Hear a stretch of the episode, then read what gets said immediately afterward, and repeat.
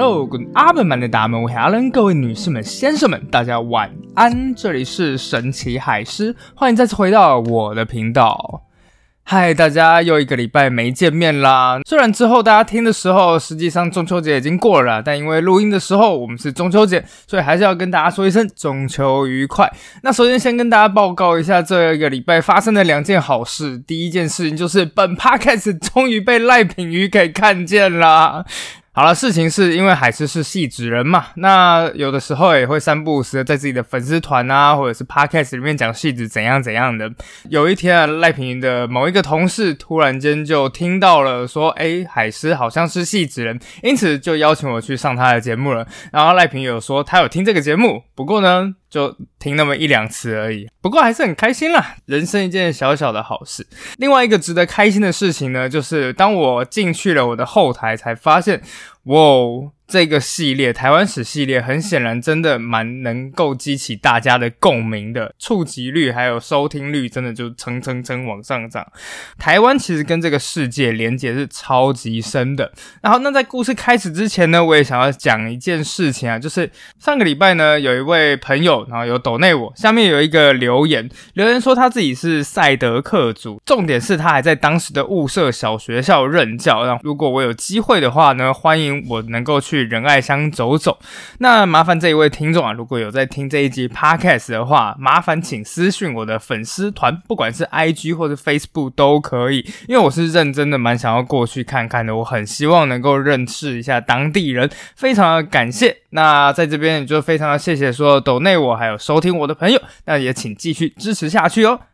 好的，那既然这一个特辑叫做《生活里的小世界史》，想必就是要先从生活里面找到一些灵感。所以后来我找啊找啊找的，终于找到了一个，哎，我觉得可以跟历史扯上关系的东西。那是什么呢？那叫做北一女的制服。是的，就是小绿绿。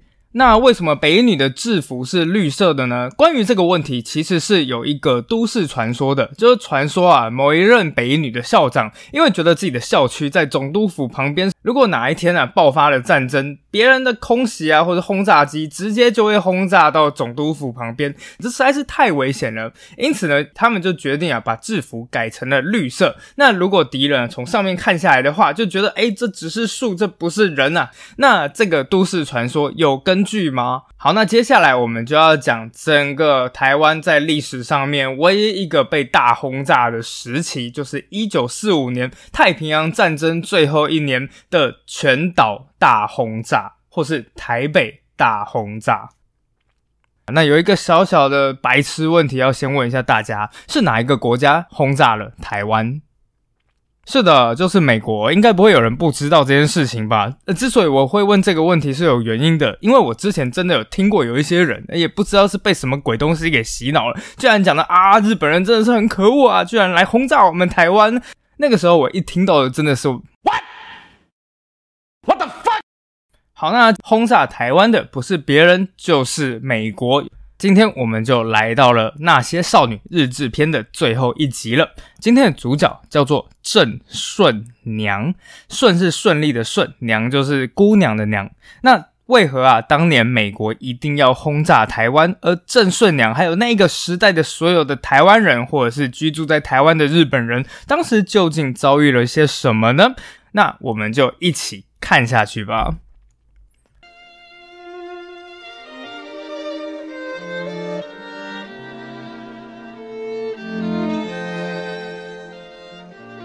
好的，刚刚前面我们讲到，今天我们的主角叫做郑顺娘。那在这个系列的第一集啊，我们讲到一位刘秀华，但是出生台南的望族。今天的郑顺娘呢，也是一位望族，她出生的叫做新竹的郑家。事实上，这个家族其实在清朝的时候就已经很显赫了。当年啊，在清朝的时候，如果你想要成为地方望族，基本上就是两件事情：第一件事情就是做生意赚钱；第二件事情就是考取功名。那当年的这个出身郑家的一位叫做郑用锡，他当年呢就考上了进士。那基本上呢，这个郑用锡啊，就是台湾籍贯考取进士的第一人，所以到最后他也被冠上一个称呼，就叫做开台进士。后来郑用锡就联合了其他士绅一起请愿说：“哎，北台湾这个地方啊都没有城墙，所以他就开始请愿。”终于成功的建造了整个竹堑地区第一座的砖造城墙，而且这个城墙呢，至今还留有遗迹，就是现在的新竹东门。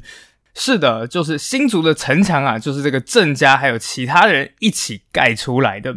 那后来呢，就到了日治时期嘛。那日治时期，当然日本人为了要统治台湾，也必须要跟当地许多士绅一起合作，维持自己的统治。那郑家当然就是其中一个在新竹地区非常重要的家族啦。这时候，他们家族又出了一个叫做郑拱辰的这个郑家呢，他在一九零一年又发起了成立新竹农会。对，所以新竹农会又是他们郑家为首弄出来的。这个时候，你就知道郑家在新竹是多大势力了。所以，等到一九二八年郑顺娘出生的时候啊，他们家的事业已经扩展到了什么采矿啊。纸糖啊，甚至到了金融方面，他的父亲啊叫做郑兆基的，甚至是担任过一间叫做华南银行的监察人。看起来啊，郑顺良从一出生就中了娘胎乐透彩，似乎这一辈子都可以过得高枕无忧。然而，大时代却开始缓缓的改变了他，甚至他们这一整个世代所有人的生活。事实上，在郑顺良大概一岁左右的时候，也就是一九二九年，当时的世界发生了一件重要的大事，就是华尔街股市咚的一声，整个垮了。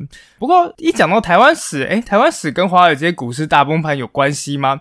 当然有关系，经济大恐慌立刻就蔓延到了日本还有台湾地区。然后就开始造成了严重的失业问题啊，治安也开始逐渐的不稳定这个样子。所以那个时候，很多日本人就在想说：，哎，到底为什么会发生这种事情？为什么我们会被华尔街还有西方世界波及的这么惨呢？后来啊，日本人啊就得出了一项结论，就是日本实在是太依赖海外市场还有海外资源了。现在世界工业最重要的是什么东西？石油啊，石油！我们什么石油、什么天然资源都没有，地狭人稠的。但好死不死，日本周遭呢刚好又什么东西都有，所以后来日本啊，尤其是一些右翼那种军国主义的人们，就开始在盘算，哎。我们可以从台湾获得什么东西呢？我们可以获得一些农产品，什么米啊、糖啊这样子。那从朝鲜我们可以获得什么呢？我们可以获得一些电力啊、轻金属啊。不过当时啊，台湾跟朝鲜都是日本的殖民地，所以也不能说有什么太大的问题啦。接下来日本人开始又在计算说，哎，我们可以从中国东北获得一些煤啊、铁啊，从中国华北呢，我们又可以拿走什么什么东西啊？接下来一路往下，后来啊，日本人。就在这一个横跨东北亚、东亚、东南亚这一块巨大的地方画了一个大圈圈，不多不少，刚好就是现在二十个日本那样大的面积。这一大块地方啊，就被他们冠上了一个名字，叫大东亚共荣圈。所以从那之后，日本的右翼势力开始逐渐抬头。因此，在一九三一年，日本在中国东北发动了历史上的九一八事变，侵略满洲的行动开始了。在九一八事变刚发生的时候，郑顺娘才年仅三岁，那她的童年当然是过得非常的开心啦。等到了六岁的时候呢，郑顺娘啊就顺利的进入了公学校，那当然就是现在的小学，开始读书。读到了四年级的时候，突然间街道传来了一个消息：卢沟桥事变爆发，中国正式开始了对日抗战。那当然了，在这一瞬间呢，台湾街道上面到处都是战争的号外，所有人一翻开报纸呢，每一个版面当然也都报道了，哎，今天日军做了什么事情啊？然后日军是如何拥有一面倒的优势啊？所以啊，每当中国有什么大城市被攻陷了之后，全台湾各大城市的街道上啊，都会举行一些胜利的游行啊，或是提灯活动啊，非常的热闹。小小年纪的郑顺娘，当然那个时候也在人群之中。她一边摇着日本的国旗，一边为即将前往战场的士兵送行。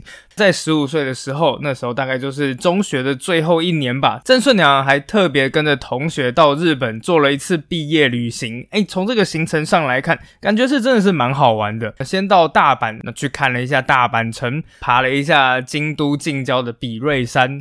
接下来呢，开始一路往东，他到了伊势这个地方去看了伊势神宫。那最后在大阪的时候啊，还因为玩太疯，太晚回回到饭店，被老师一顿痛揍。那在那个年代被揍是一件很正常的事情啊。不过大体啊，郑顺娘的求学路程真的是没有发生过什么太大的事情。那到中学就这样子毕业了，但这个时候他已经不想留在新竹了，因为在新竹每一个人都知道她是郑家的大小姐，所以当时年仅十六岁的郑顺娘就。决心说我要来到台北，他努力的考试，最后终于考上了一个非常难考的女校，叫做台北第三高女，就是中山女中。听到这里，我就觉得有一件很奇怪的事情。好，台北第一高女很明显就是现在的北一女嘛，那中山女中是台北第三高女，那第二高女跑到哪里去了？我后来查了一下，发现第二高女的地址是现在的立法院，不过之后不知道为什么，反正就消失无踪了。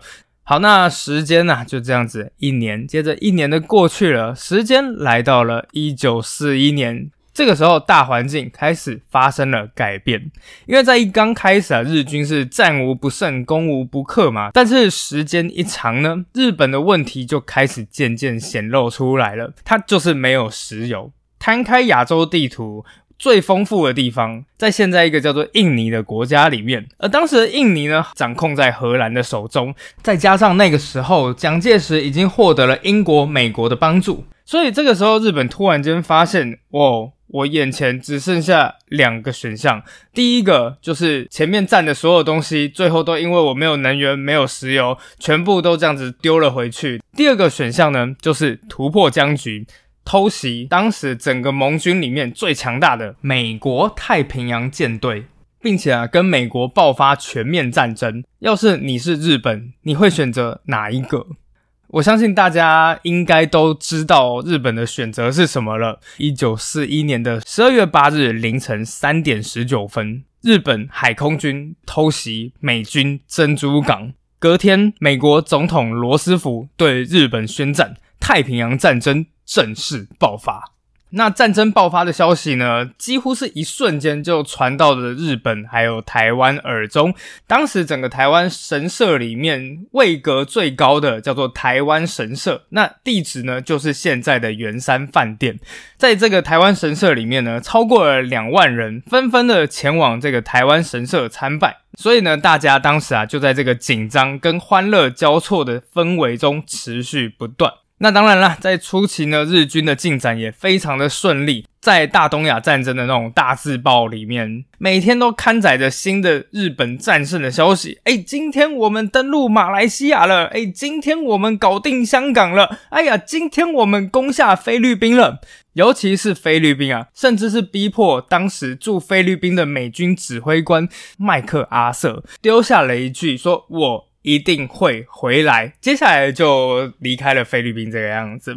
日本人当然非常开心啊，在极盛时期啊，就在一九四二年那个时候，日本帝国的领土真的几乎就涵盖到了太平洋的中部。然而好景不长，这也就是日本的极限了，因为接下来呢，美军的工业就像开了外挂一样，平均每三十分钟是造好一辆坦克。然后在一个礼拜下一条航空母舰，这种生产速度，你日本到底要怎么打？所以啊，时间呢就逐渐来到了一九四二、一九四三年。那这个时候，距离太平洋战争爆发已经整整的两周年了。如今一刚开始那种兴奋还有自信满满的氛围已经消失无踪了。如今整个台湾的气氛逐渐变成了小心翼翼、提心吊胆。当时啊，在台湾的街道上面，到处都是标语：“敌机要来了，准备好了没？不要迷惑，信任当局。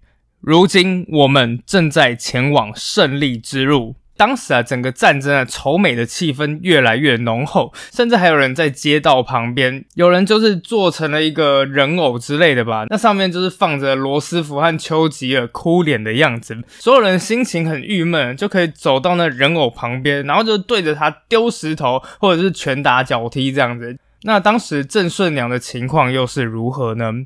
此时啊，郑顺良其实已经顺利的升上了台北第三女高的三年级。按照她原本的人生规划，其实她应该要像家族里面的其他一些姐姐或是女性长辈一样，到日本去念医学系。最后成为一位女医生。然而，时代的转换、战争的爆发，让这件事情已经变得不可能了。郑顺良非但没有办法念大学，甚至还因为台北的粮食缺乏，所以最后让他不得已只好转回去新竹的女学校念书，就是现在的新竹女中。不过啊，在新竹女中上课也跟现在大家想象的那种上课不太一样。因为呢，除了这种安全演练以外呢，更重要的是还要上一些军训课。那他们的军训课是什么呢？就是一根竹子前面削的尖尖的，然后再练习刺枪术，哈哈杀，哈哈杀。同时，老师有一天就对着所有的同学讲说：，万一美军登陆的时候，你们手上要是没有竹枪的话，就用你们的牙齿也要咬断美军的喉咙。那一天放学回家，有理智的郑顺良就忍不住对着朋友讲说：“要把大块头的美军咬死，这根本就是不可能的。”没想到啊，这一段话居然被同学告发。那当时的老师极度的震怒，身旁的所有人也都严厉的斥责了他。战争啊，毕竟是一个集体疯狂的时代，在那样的时代，任何的理性都是不存在的。不过呢，形势比人强。时间来到了一九四四年，在这一年里面，日军已经节节败退，台湾其实已经离前线越来越近了。而就在这一年，位于东京的大本营发布了一项公告，正式将台湾划为战区。从现在开始，台湾就是属于整个大日本帝国的最前线了。从那一年底开始，美军对台湾的大范围轰炸开始了。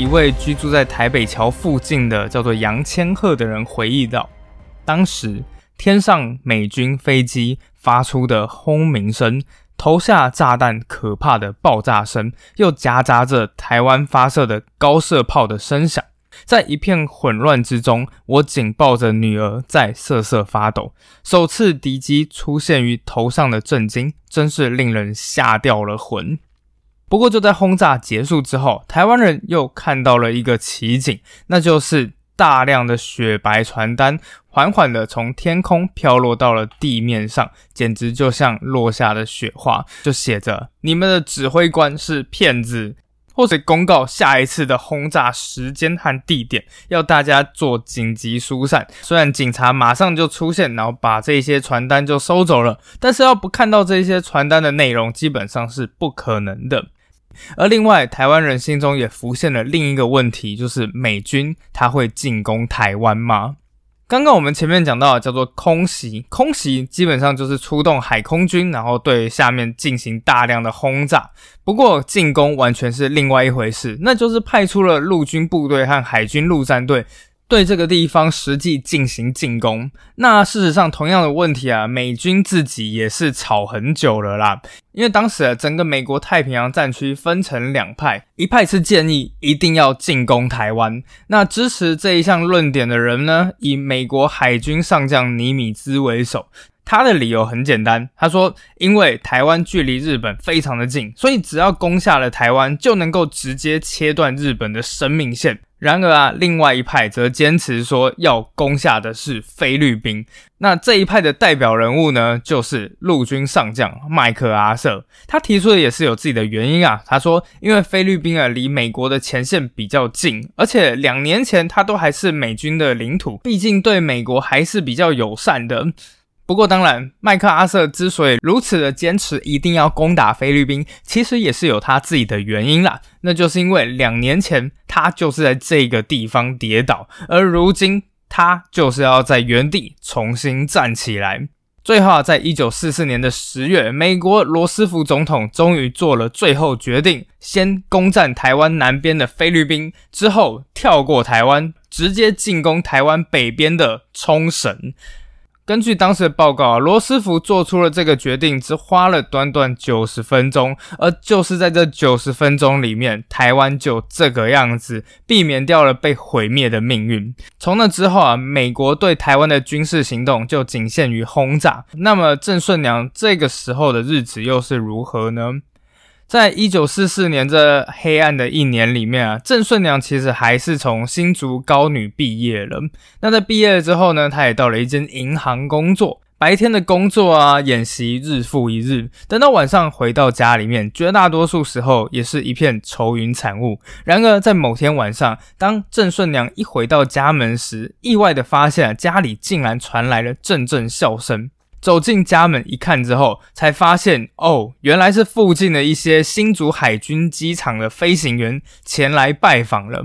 那这些年轻人当然非常的开朗啊，有的时候也会特别容易开玩笑，当然也不会两手空空，带着贵重的维他命和肥皂当做伴手礼。而作为回报啊，郑家也特别做了一桌拿手好菜来招待他们。一群年轻人爽朗的笑声，顿时让沉闷的家里面明亮了起来。但后来人们才知道，其实这一些年轻人呢，他们隶属的这些部队非常的有名，叫神风特工队。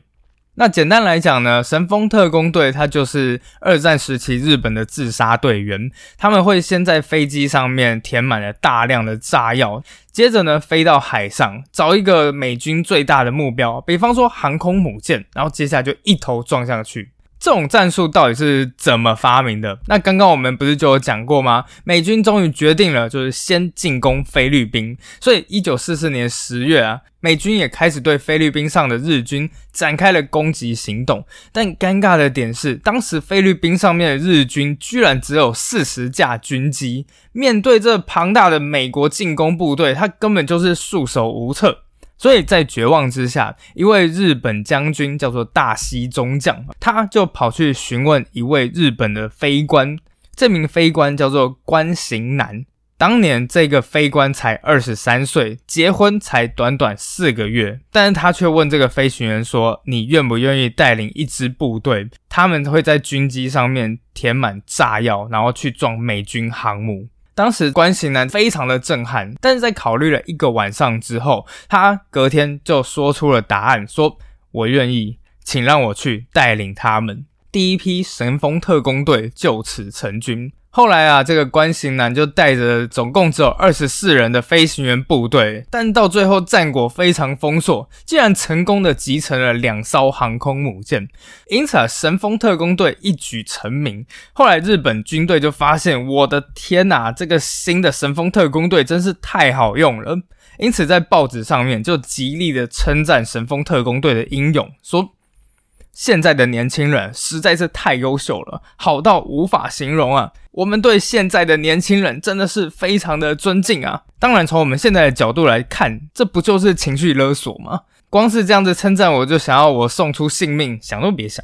但大部分人都会觉得。这件事情离我们蛮遥远的，但事实上，神风特工队和台湾非常的有关系。当时有非常多的神风特工队是从台湾出发的，而其中最重要的一个基地就是郑顺娘所在的新竹这个地方。原本我不会讲的，但是在最近真的这个地方还蛮常出现在新闻里面，就是寡妇楼。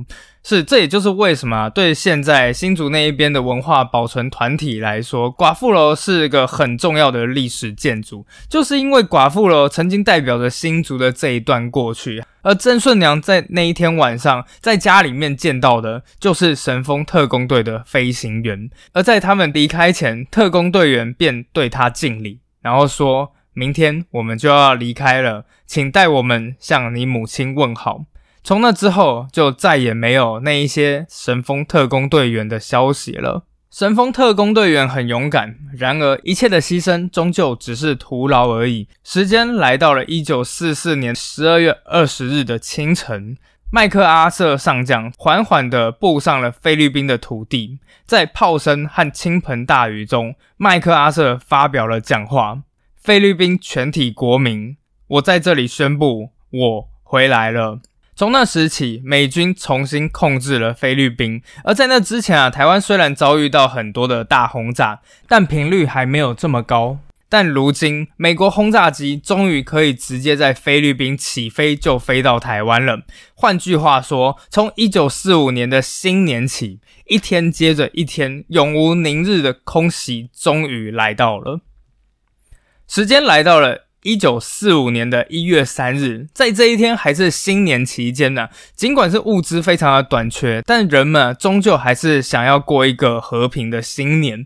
当时住在苏澳的一位十五岁女孩叫做竹中幸子，在这一天的新年期间，她在街道上面听见有人喊“空袭，空袭”。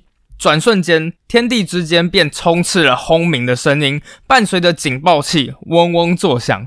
竹中信子的家人便马上带着信子，还有他所有的兄弟姐妹一起躲进了防空洞。没过多久，炸弹一个接着一个引爆。不过呢，十七岁的姐姐平日还肩负着救护的工作，竟然在这个时候要急着冲上街道，赶到救护所去。母亲死命的拉住姐姐的衣角，着急的说：“现在出去的话会被炸死的。”但姐姐不从，说：“如果有重伤的病人被送到那里的话怎么办？”母亲一边流着两行眼泪，一边苦苦求着姐姐说：“等空袭结束之后再去吧。”其他的妹妹们也紧紧的拉着姐姐的手，然而姐姐还是甩开了大家，径自的往街头跑去，只留下无助的母亲蹲在地上，泣不成声。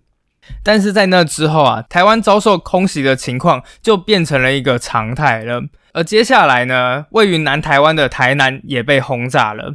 一月十号，南台湾；十二号，北台湾；十四号，南台湾；十五号，南台湾。这时候就会有人问了：为什么全部都是南台湾？啊，也是没办法，因为美军毕竟就是从菲律宾那边飞来的嘛。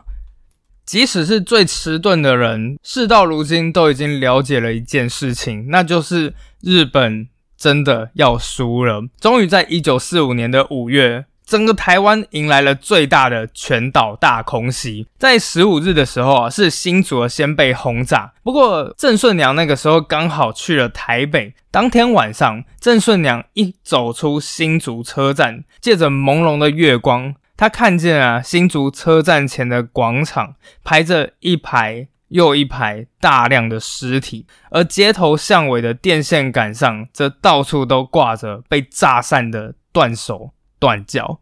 又过了两个礼拜，五月三十一日，台北终于发生了大空袭。在这一天早上八点，整个台北市发布了防空警报。呜。紧接着，第一枚炸弹就直接命中总督府前面的广场，地面上顿时就像发生了五级地震一样剧烈的摇晃起来。然而，这只是开始而已。接着，第二枚、第三枚接连落下，等到最后，总督府直接被命中十八枚炸弹。当时啊，台北没有什么高楼，所以到处都可以看得到总督府上面的高塔。而直到黄昏，人们都还能看见总督府依旧在燃烧，并且将整个天空都染成一片鲜红。那总督府附近的所有建筑啊，当然也没能幸免啦。二二八公园被炸烂了，现在是台大医学院的台北帝国大学医学部也被炸烂了。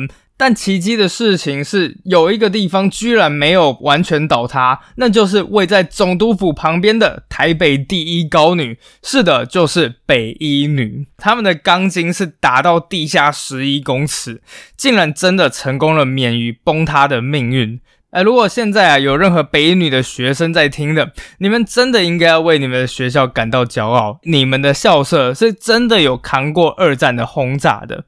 那现在就有一个问题啦，北女的小绿绿制服是真的是为了要在空袭时伪装成树才变成了绿色的吗？根据我查的资料，的确是这样子，没错。只不过它并不是在二战遭受美军轰炸的时候，而是在战争结束，甚至是国民政府都来到台湾之后，当时啊，就是人们都觉得共产党一定会来空袭台湾的。那算一算，总督府前面真的是很危险呐。所以后来北女才决定将制服改成绿色的。不过这也只是我查到的资料啦。对许多人来说，轰炸、空袭不仅仅只是躲防空洞而已，当时的生活基本上就是一个在饿死边缘的状态。而接下来，我们的主角要稍微换人，因为我们光是从这一位女性的故事，就可以感受到当时的生活究竟有多绝望。她的名字叫做富田奈美。那这个奈美夫人呢，她的丈夫是台北帝国大学的农学院助理教授啦，一直都过着幸福平静的生活。但后来战争就爆发了，一刚开始大家只会感觉到，哎，食物是不是越来越贵了？但随着战局越来越艰困，食物贵不贵已经不是重点了，重点是连买都买不到了。因为到最后，食物变成了配给制度，而配给制度呢，这种分量，不要说吃饱，连活下来都有困难啊。比方说啊，这个配给绝大多数都是米啊，配酱油啊，配这样。那鱼跟肉有没有呢？有。一个月大概就是一次，每一次呢大概就是配七十五公克，大概就是一个麦当劳炸鸡腿的分量吧。那大家想想看，你一个月唯一吃肉就是一根麦当劳的棒棒腿，你就是想想那个艰困的感觉好了。好死不死，奈美夫人的儿子还都很能吃，所以奈美夫人即使自己都快饿死了，她还是要想办法把自己的份都让给儿子们。这样饥饿的时间就来到了一九。四四年，从某一天开始，奈美夫人开始发烧了。但是不管他们怎么找，都找不到原因。后来奈美夫人就跑到了帝国大学的医院里面，那医生就问她说：“你这个，你这几天到底都吃了些什么东西？”奈美夫人想一想，后来才发现，当天她的伙食是早餐就是一小碗，顶多就是几口量的那种饭；中餐没吃，只含了一颗糖。等到晚餐，一样是一小碗的饭。医生听到之后，立刻就回夫人说：“这个很明显就是营养不良了，必须要尽量摄取营养，不然再下去就危险了。”夫人心想说：“那这样子，我到底要去哪里获得额外的营养呢？”事实上，还真的有一个地方叫黑市。什么是黑市呢？就是理论上啊，所有的物资都必须要拿到前线去打仗，但是有一些人啊会偷偷藏一点食物啊，藏一点物资拿出去卖。但奈美夫人身为一位堂堂帝国大学的教授夫人，怎么可以去黑市买东西呢？所以她从来都没有去过。但这一次，她真的受不了了，所以奈美夫人就跑到了黑市，她去买了食物，甚至是包括了四百公克的鸡肉。四百公克的鸡肉，其实对我们来说，这就是两块半麦脆鸡那种大腿排的重量。不好意思，因为我刚晚餐吃了麦脆鸡，所以我都只能拿它来当做标准，分给一家子人吃。不过，虽然这看起来好像蛮少的，但是对奈美夫人来说，他们已经三四年没有吃过这么丰盛的大餐了。之后情况却越来越糟，在有一天晚上，觉得这位丈夫教授啊，突然就开始上吐下泻。后来被送到医院之后，发现居然是一个非常可怕的传染病，叫做霍乱。弄不好的话，病人甚至有可能是可以脱水致死的。所以整个晚上，奈美夫人不断的守护在打着点滴的丈夫身边。但当时的医院啊，并没有供餐这一回事，所以医生就对夫人说：“你的丈夫需要营养，再不补充营养，可能就会死了。”夫人没办法，只好再次的走入黑市交易。等到日后，夫人就回忆到，那种时候已经管不了是不是黑市的东西了，只要能买得到手，什么东西都要买。夫人卖着一根又一根的萝卜、鸡蛋、蚌壳，总算啊，在奈美夫人细心的调养下，丈夫的情况逐渐转好。但好不容易出院了，结果在半路上，美军的轰炸机就来了。夫人他们简直是欲哭无泪，她一边流着眼泪，一边搀扶着虚弱的丈夫，敲着一家又一家计程车行的门。但是这种情况下，根本就没有任何一个计程车想在这种时候载客。幸好最后啊，是遇到一位刘姓的司机，在听到奈美夫人他们的状况之后，大声说了一句：“好，我去。”接着就把他的计程车开出来，送他们回家。日后，夫人就回忆，对当时的他们来说，简直就像在地狱中遇到了佛祖似的。然而，这种生活实在是太苦了，因为战争的关系，大家本来就已经吃不饱了。而现在呢，每天的空袭警报，甚至连睡也没得睡。长久以来，让奈美夫人几乎已经出现了神经衰弱的症状。她甚至有考虑过，不如就在下次轰炸的时候，不要再躲进防空洞，我们就好好的待在这里。如果被命中了，那就命中了吧。他几乎已经失去了求生的意志，但幸好啊，孩子都在身边，不断的鼓励着奈美夫人。但是不幸的事情是，到最后连孩子都要离开了。奈美夫人的大儿子突然间就接到了征召的命令，他要被召去当兵了，而当时他才十六岁。奈美夫人一边流着泪，一边为儿子送行，送过一条街又一条街。但是不管她怎样努力，到最后都舍不得跟儿子分别，反而是儿子阻止了妈妈。儿子的眼泪在眼眶中打转，他对母亲说：“不要再送了，这样真的太痛苦了。”等到一个多月之后，儿子寄了一封信回来，说他现在已经受完训，准备要上战场了。但是在上战场之前，他无论如何都想回家来看看母亲。那照道理来讲，奈美夫人听到这一件事情，应该会感到蛮开心的才对吧？不料奈美夫人听到之后，竟然当场跪在地上，泪流不止。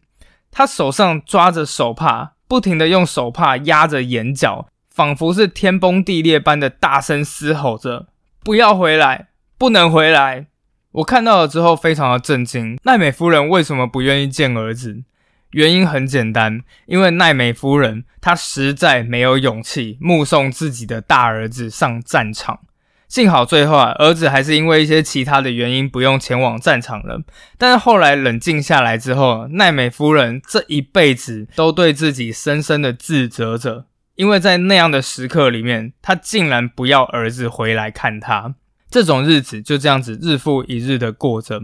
奈美有一天想起了在先前一位朋友写信给他，上面写了一句话，我觉得这一句话非常非常的触动我自己。它上面写道：“就算吃草也无所谓，但真希望能生在一个和平的国家里。”这段话引起了奈美夫人深深的共鸣。是啊。什么都可以不要，但唯一希望的就是能得到和平而已。看起来和平似乎还是非常非常久远的。但在八月六日，美军在广岛投下了一种新型的炸弹，而在三天之后，苏联对日本宣战。而在同一天，美军也在长崎投下了新型炸弹，时局出现了一百八十度的大转变。八月十五号。那天早上，整片街道一片宁静，没有警报声，什么声响都没有。所有的老百姓都觉得很奇怪，到底发生什么事情了？终于到了当天的中午，收音机传出来昭和天皇的声音，宣告日本正式宣布无条件投降。好啦，那故事呢也差不多到这里结束了。其实啊，这个系列反映出一个我想要告诉大家的一件事情，就是所谓的历史并不全然都是那一些王侯将相的故事，有的时候其实就是发生在我们家门口的事情。在知道这些事情之后，当我们再重新看看那一些曾经已经熟悉的街道，顿时间其实就会出现一种截然不同的感悟。那。郑顺娘，她在战争之后的生活如何呢？事实上，郑顺娘过得还算是蛮不错的。她后来嫁到了另外一个家族，叫做雾峰林家。在一九六零年代啊，她还自己出来开了一家旅馆，叫做金国大饭店。那同一时间在做生意的同时呢，还生了四个小孩，三个女儿。这样听起来就已经够忙了。然而他还是没有闲下来，他还重新进修，并且啊，在一九九一年终于从日本大阪的晋级大学法律系毕业。而在一九九零年代之后呢，他看见了台语逐渐没落，接下来他就开了一门课程，前半部啊是免费教你日文，不过上完日文课之后呢，下半部你要接着上台语课。另外，他还学了油画。在二零零二年，他出版了自己的绘画集。时间来到了二零二三年的五月二十六日，就是在四个月前，郑顺良女士过世，享年九十六岁。放眼整个战后的人生，其实我真的觉得郑顺良还有那个时代的所有人们，他们的确用尽了全力来让自己的每一分一秒都过着充实精彩。而在这整个系列的最后的最后呢，就让我用我最爱的影集叫做《Band of Brothers》诺曼底大空降，里面呢有一位德国将军对自己的士兵发表了一段演讲。那就让我用这一段小小的演讲来作为结尾吧。Die sich in schrecklichem Moment gegenseitig gestützt haben, die den Tod zusammen gesehen haben und gemeinsam gelitten haben. Ich bin stolz, mit euch gedient zu haben. Sie allen verdienen ein langes und glückliches Leben in Frieden. 你们看过死亡，一起经历磨难。我很骄傲能与你们每个人一起服役，你们有权享受永远快乐的和平生活。好，那在这边故事就告一段落啦，我们下次再见，拜拜。